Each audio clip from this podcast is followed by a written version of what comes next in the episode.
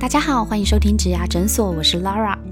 这个节目里，我们会讨论履历面试技巧，分享职场人际难题，还有各种职缺和产业的解析，以及优秀的工作人物专访。希望可以陪你度过职业倦怠的苦闷，走过转职焦虑的彷徨，让我们一起闪闪发光吧。呃，那你有看美国职棒吗？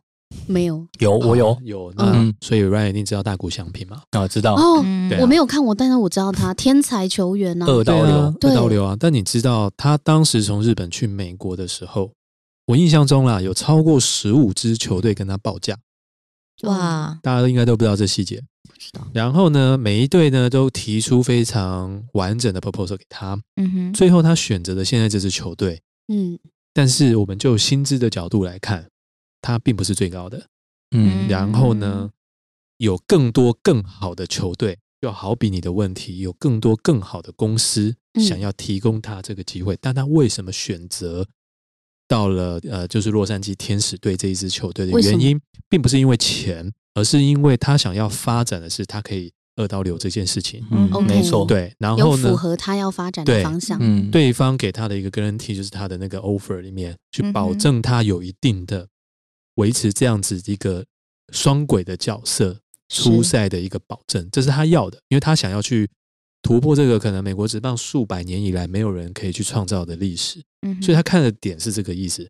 当然，我不是说我是二到零的角色，我的意思是说，好的公司、好的球队就跟职业球队一样，球员到了某一个时间点，他自然会去选择适合他发展的那个地方。嗯，那跟球队的好坏无关，而是跟他适不适合把他的在职业生涯里面最精华的那一段，或者是他累积最想要奉献的那一段，嗯能不能在一个对的地方能够释放出来？我觉得这个是我自己啦。啊，因为每个人的转职的经验跟想法一定都不一样，我们今天所分享出来也只能够当做个案参考而已。嗯嗯嗯嗯对，所以就我来看这个问题，一定是没有不好，一定是当然很好，不然我不会一待待十四年嘛。没错，没错嘛？嗯对啊，那为什么我选择离开了？嗯对，就是因为这个时间点，我觉得这是对我最好的选择，嗯或许也是对公司最好的选择，因为公司的产品还是要往前走啊。嗯对，它还是需要有一个对的角色。这个对的角色不是说只有他的硬实力而已，我们客观来讲，他还是需要有一个呃符合当下情境理念的一个角色。你至少团队要有共识嘛。是嗯是所以我我我我会觉得，所以所以我刚刚虽然是玩笑话，但我不觉得我这样讲也完全的不对。就是说，哎，我也帮公司做一下新陈代谢啊，因为我可能也太有想法，这是我自己必须要去学习修正的点。我必须要把这一段，呃，杨先生曾经送过我一句话，就是失败的时候并没有失败，而是你学到了经验。嗯嗯嗯对，那你那个经验，你有没有办法把它带到下一个对的场域里面？这个是值得每一个人自己去评估的。嗯对，所以我不会觉得这个是。其实我离职的时候，不管怎么样，我觉得跟大伙的关系都还还 OK 啦哈，还不然你们也不会邀请我来嘛。还不错啊对啊，对对，所以我的意思是说，公司公事的事情就是留在公司，因为大家并没有针对什么样特别的一个立场。对啊，我知道网络上，你并不是撕破脸的那种离职啊当然网。络上很多讲说啊，这些东西都是实话不能讲，但是我认为你如果行得正，没有什么好不能讲的。嗯对，因为我觉得我们大家只是单纯的为了想要让产品好，为了想要让公司好，嗯只是我们站的角度跟思维不一样而已。但是过了这件事情之后，我们认为这个我们并彼此之间我们并没有交恶。没关系，嗯啊。杨先生也曾经在我们的创业 DNA 那一集有讲过，他嗯当时也是呃跟公司的合伙的伙伴呢理念不合而离开公司啊，哦，因为他也想要去实哦我看过那实践他篇故事。的理念，嗯对，对对，所以这对。这其实很正常啦。对啊，对。并不是说一定是谁比较好，或是谁的错，只要你明白我们是呃团队就是这样嘛，一阵一阵的，有人来，有人适合这个时候加入，有人适合这个时候离开，这是是很正常的生态。是的，嗯，那我们请教一下 Ryan 啊，就是你觉得什么时候是离职的好时机呢？以及三位会怎么评估要不要继续待在这间公司？你们各自的评估点是什么？我们先谈一下时机这件事情好了。我先 feedback 一下刚医生所讲的哈，就是什么是好的公司。其实好的公司每个人的定义都不太一样，但是人才的流动是个必然。我相信，我们身为一个好的人才，在你所谓认为的好的公司的这一段期间呢，一定都要去持续的变好。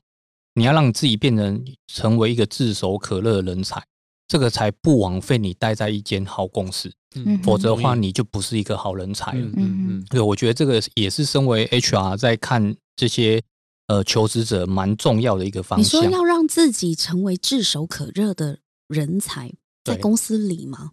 在不管是在公司里，或者是嗯你在外面，对你有这一个求职的能力，嗯你当你有勇气竞争力的意对，思啦。当你有勇嗯气踏出去的时候，是很多人呃张开双手欢迎你，而不是都是你会有闭门羹的这个状况。这其实嗯就是要提升自己的竞争力，或是要一直保持自己的市场竞争力啊。嗯对对，嗯好，那就刚刚有讲到嘛，就是什么是一个最好的时机点呢？其实对于想要离职的人，什么时机都是最好的时机，同意。怎么说？怎么说？因为他就想走啊，所以他都会给他自己一个合理的解释，说现在这个要走的这个点，就是对于我来讲是一个最棒的时机。对，但是就于 HR 的角度的话，什么是最好的时机？应该是在你在表现最高峰的时候离开，那个时候才是一个最好的时机。嗯为什么？第一个，你的状况是最好的，大家都会记住你那个巅峰的时候。对。会啊这就跟歌星隐退是一样哎、是。歌迷会痛不欲生哎、就像那时候江蕙她去嗯办那些封麦的演对呀、唱会，然后大家都会是奈美惠啊，是是是。哎、，很伤心哎、对，这是第一个嘛，吼。这就是同人的心情，对不对？然后第二个的话就是说，你在这个时候走，会有得到非常多人的认可或者是记忆点，这是非常重要的。因为如果你是在一个很低潮，或是在你人生最低谷的时候离开的话，大家就是就会记得你最不好的时候。是的。嗯，好，那再来的话就是说，你在一个最高峰的时候离职，你那个时候是充满了自信，你的自信是爆棚的。那你再去，不管是再去求职，或者是你再去做面试的时候，你给人家的这些感觉，跟你所展现出来的这些自信跟专业，这是跟你在低潮的那种眼神，那不种是有很大的差异的。我有问题。通常，如果一个工作者他在公司表现的很好，就像我们讲的，他正在人生的高峰期，好了，他就是事业的高峰期，他难道不会因为充满着感恩之心而不敢走吗？会，可是这、啊这就是跟刚刚医生所讲，如果他有更好的梦要去追寻，或者是被像挖角吗？对，或者是像大谷祥平，因为他想要去完成别人没有办法完成的梦想，嗯但是有一个公司有一个球队愿意给他这个机会，他当然他当然就会毅然决然的就可是他不会觉得他现在的成功是之前老东家的贵人给他机会让他上来的吗？是，所以他会抱持着感恩嘛。对啊，就像铃木一朗，他也会感恩他的爸爸，但是他现在跟他的爸爸的关系并不好，对，但是他还是会感谢他，因为没有他爸爸就没有现在的铃木一郎。那呃，大谷翔平也是，他也会感谢以前的日本的火日本火腿的监督，也是因为有他们这样给他二刀流的这个机会，所以才创造现在现在在美国大联盟发光发热的大谷翔平但是他还是走啦、走了，但是他他不会有人情压力吗？呃，多少会，但是他还是保持了跟前东家或者是呃前球队有一个很好的感激，或者是一个回馈报恩的良。好的关系了。对对所以就是说，我们离职的时候，其实也是要好聚好散。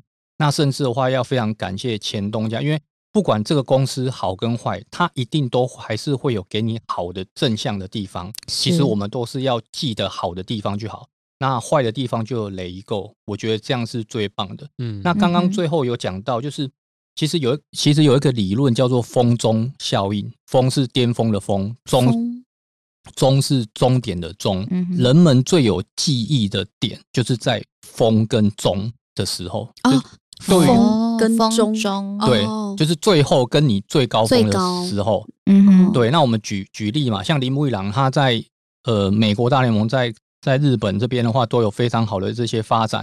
嗯那我们都记得说，他是在十十年连续的金手套，他有曾经打破了美国大联盟最多安打的记录。嗯，那甚至像对他就是巅峰。嗯，那 Derry Jeter 一个洋基的嗯游击手，他也是一个非常巅峰的一个状态。但是他在最后的这个 moment，他在退休的最后一场的战役，在主场他还是有打再见安打，他还是打得非常的好。所以嗯，就是大家永远都会记得这些人，但是有些人他在最后他可能是受伤，或者是不得已的情况之下哦嗯隐退，可能大家对于他的记忆点就会有点模糊。嗯所以你在求职的时候，应该是要把你最大的亮点去呈现出来的时候，那个时候你的卖相是最好的。嗯，所以嗯我觉得那个时候的时机点才是一个最棒的时机点。简单来讲，一般来说，只要你想离职，任何时候都很适合，因为你已经想离职了。说真的，再留你那几个月有什么用呢？你也你也只是敷衍而已啊。对，没。但如果你真的硬要说什么时间点离职，对于求职者自己的能量来讲最好，应该是你最巅峰的时候。是但我觉得这实际上做起来不容易，容易很难呢、嗯因为我如果在这个地方发展的那么好，我当然会想要在这个高原期再久一点嘛。但是谁都不知道什么时候往下走啊，嗯哼，对不对？对 就是要赌啊，看是往下走的那个嗯下坡先来，还是我先离职。嗯因为如果要在巅峰时时刻，就是再去找新的一个机会，或是被挖角，对对，其实我觉得离职者心里面可能会会有一个第一啦，人情压力啦，嗯，对就是让我这么好的是谁？那我要离开他，这本身就是一个不容易的事情。嗯那第二个，让我这么好的这些环境，我到了下一家还有没有这个舞舞台？Who knows 呢？嗯哼，这好像也是他们大家会担心的。嗯，对嗯换个角度想，就像一零四会有这个 giver 这一个的角色的存在，就是希望说他通过过往的这些经验、历练、学习跟成成长，那他可以把这些东西造福给更多人，去影响更多的人，造成一个善的循环。那我们从前公司所获得这些东西，我们贡献给更多台湾的求职者，或者是呃我们的同事、同才，甚至我们的亲朋好友，这也是另外一种的影响力啊。这我们也是让前公司给我们的东西，我们再传递给下一个人，这也是一种善的循环。那如果你是 HR 的角度，你们公司有一个表现真的很不错，在巅峰状态的员工，嗯，他要离职，你们真的对他不会有一点小声音吗？呃，当然我们会觉得很可惜，但是我会觉得那个不会对，就是 讲我来看我玩呢。但是也不能说他是北谷啦，应该是说我们要去思考一下，说为什么公司今天没有办法把他留留下来的原因是什么？所以你看，公司会受伤，对不对？呃，其实我我在用刚刚医生所讲，其实球队棒球队他要强的话，他可能要很好的二军，因为他嗯二军强，他就会往上爬。嗯对，还有就是说，不能有太多的明星球员在同一支球队。为什么？嗯因为明星球员总有一天会老，嗯老了他就占那个缺，他这个球队其实是没有有一个断层会有断层或者没有竞争力。所以公司反而要去思考一下说当这些优秀的人离开之后，有没有很好的人才梯队可以马上补上？嗯如果公司有，永远要有 backup 对，永远要有 backup。如果有，那代表说这个公司的体制是是很健康的，嗯流动是很正常的。嗯那当你因为一个人，他有可能就是你们球队的明星球员，就像嗯 LeBron James，好，他一个人走，就球队就垮，那反而是公司体制出现了问题。是，所以，我们应该是要去思考一下，这个。对嗯这样的一个一个状况。嗯哼，但你们还是会受伤，对不对？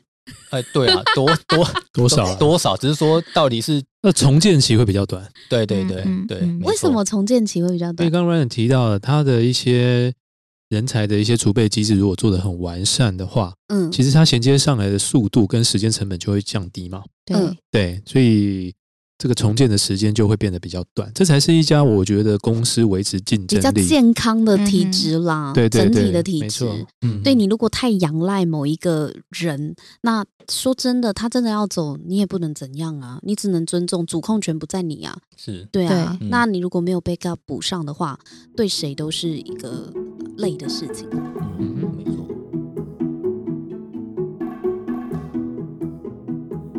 我想请教一下，就是你们要怎么评估要不要继续待在这家公司啊？有没有什么样的评估的点可以跟我们分享呢？Mini，呃，我自己的想法是，我觉得每一个人他对他而言，好了，就是工作一定是他人生中占蛮大时间的一个人生的旅途啦，可能就取决于说你看重。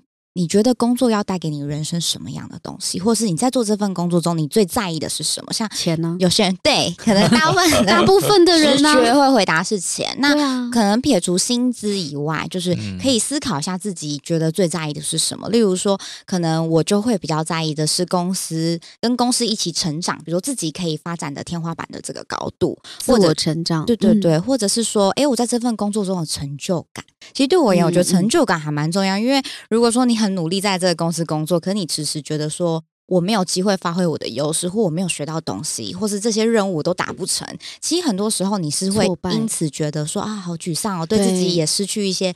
自信，然后你可能你能量就会在这个工作里面慢慢就被消磨了。对，所以在评估之前，应该是先想一下，就说你在工作里面你最想要被满足的需求优先顺序有哪些？那你现在这个状况，你觉得你的这份工作满足到了你哪些的需求？我觉得这个其实对我个人而言是还蛮重要的一个考量。可是有一些人啊，他在现任的工作上面，钱你说有满足吗？他觉得不够。他想要再更多一点，然后成就感呢，好像也没有什么成就感，反正就这样子嘛。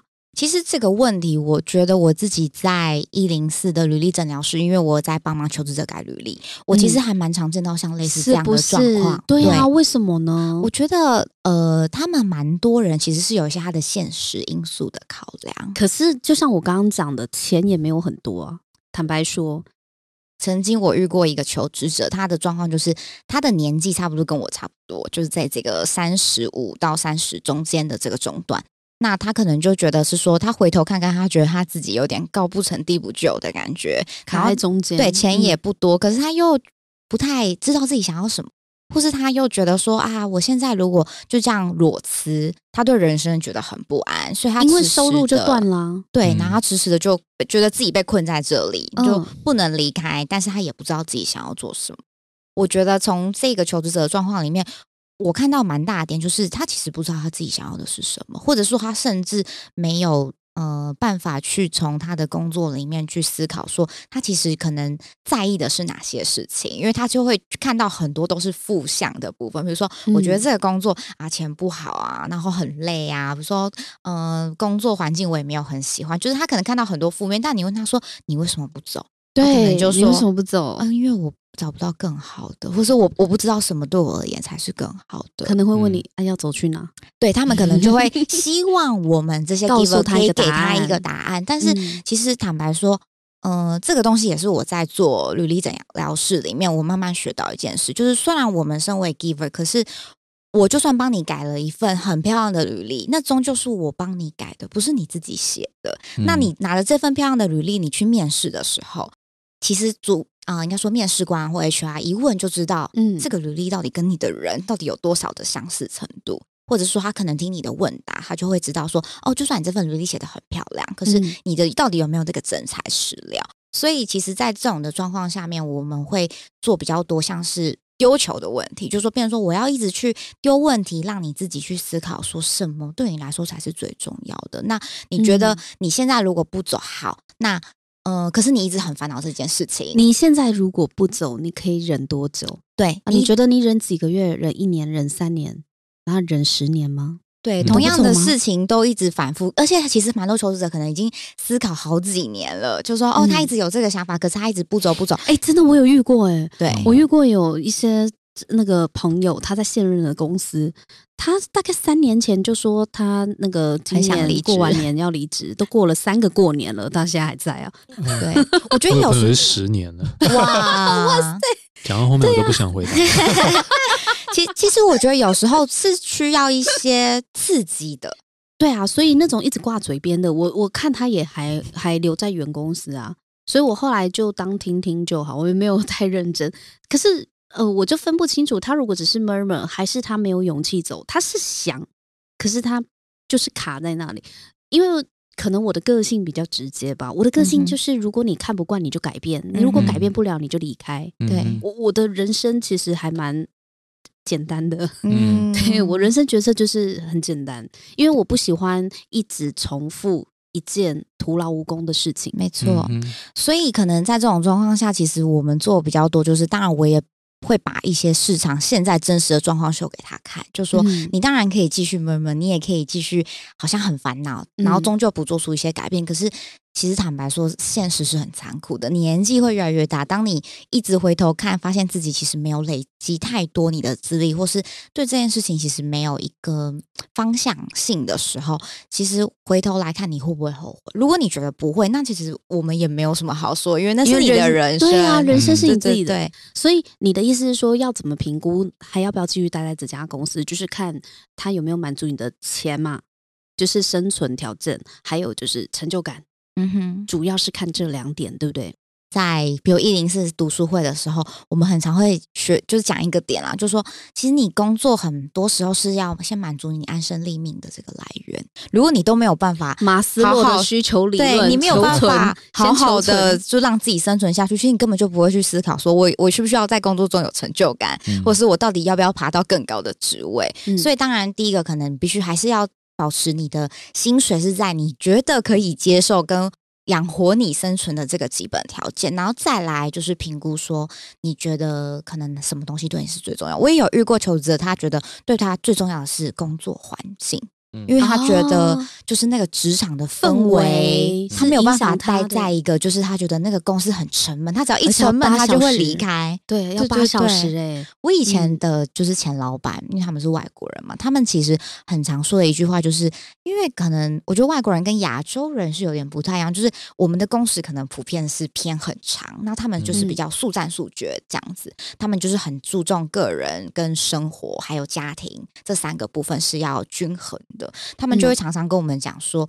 他们觉得，就是你人生啊，其实你认真思考一下，你一天花最多时间见到的人跟相处的人，就是你的同事。没错，，对，所以嗯其实他们会觉得说，营造一个给同仁会觉得喜欢的环境，或者是说，呃，你有一些伙伴一起努力，对员工而言是很重要的。重要的对，所以他们在其实经营公司的时候，他们也是蛮看重这个部分。搞不好嗯有些同事比你跟家人还要亲呢。没错，我觉得这个很常见。们革命情感啊，然后每天嗯相处那么久。医生，你觉得要怎么去评估要不要继续待在一间公司？你通常会从哪些面向来考量呢？我觉得当你自己的学习是停滞的，就是没有在更精进自己的时候，我认为那个就是一个关键点。我我认为在职场工作，你必须要立足的话，有两个基本的要素。第一个就是你的基本的专业嘛，第二个是你的诚信正直嘛，啊，这两个重点。所以，如果当你自己的学习是停滞的时候，对我来讲会是一个很严重的警讯。嗯哼，好，所以我可能把它聚焦在这个点。前面 Ryan 刚刚讲的一点，就是状况最好的时候离职这件事情，我个人是非常同意的。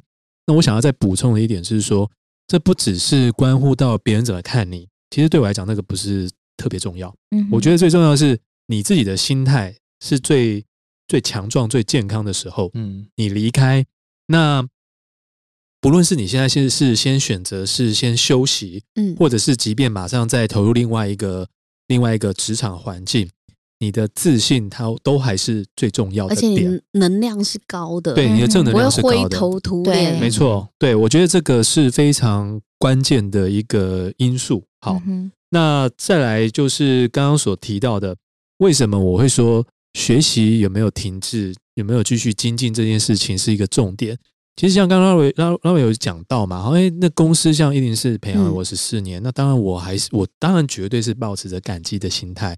可是我会我会这样觉，我会我会这样子提出来这一点，就是说很多人反而会因为这样子的一个思维的角度被某种程度的绑架，不敢走。好，但是我要讲的是说，我会觉得必须要站在反向思考角度是，你自己如果没有不断的强壮你自己的基本专业，那你怎么对得起付你钱的老板？听完今天这一集，大家可以发现，原来从天才球员大谷翔平可以看到转职的选择，以及人资 Ryan 跟我们分享，其实风中效益是可以看离职最佳时机的时候。那么从企业端如何布局，当明星员工或是非常优秀的员工，他在巅峰的时候离职，要怎么样做才不至于影响整个组织太大呢？Mini 和 Eason 也跟我们分享，离职前要如何评估是否值得继续待在这一家公司，他们也有不同的看法哦。在下一集我们会提到要如何评估自己的竞争力是否有进步，有几个很具体的技巧可以教给大家。还有，如果你是某一间公司的久任员工哦，比方说你像 Eason 这样子待在一家公司超过了十几年，那么你在面临转职的时候，你要怎么样在履历面试的过程？当中强化自己的优势呢，所以不要错过我们下一集的更新哦，请记得订阅我们植牙诊所的 Podcast 节目，我们下一集见，拜拜。